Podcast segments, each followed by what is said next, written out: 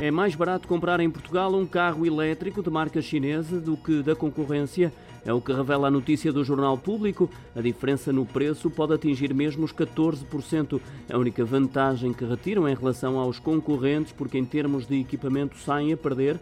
Neste momento são três as marcas chinesas de automóveis elétricos presentes no país: a MG, Airways e a Bide com 10 modelos diferentes, sendo que um deles acaba por ser 34% mais barato do que um elétrico de outra marca. No entanto, e ainda segundo o mesmo jornal, as marcas não chinesas praticam descontos substanciais aos clientes e que, em muitos casos, anulam essa vantagem que os automóveis chineses têm em relação à concorrência.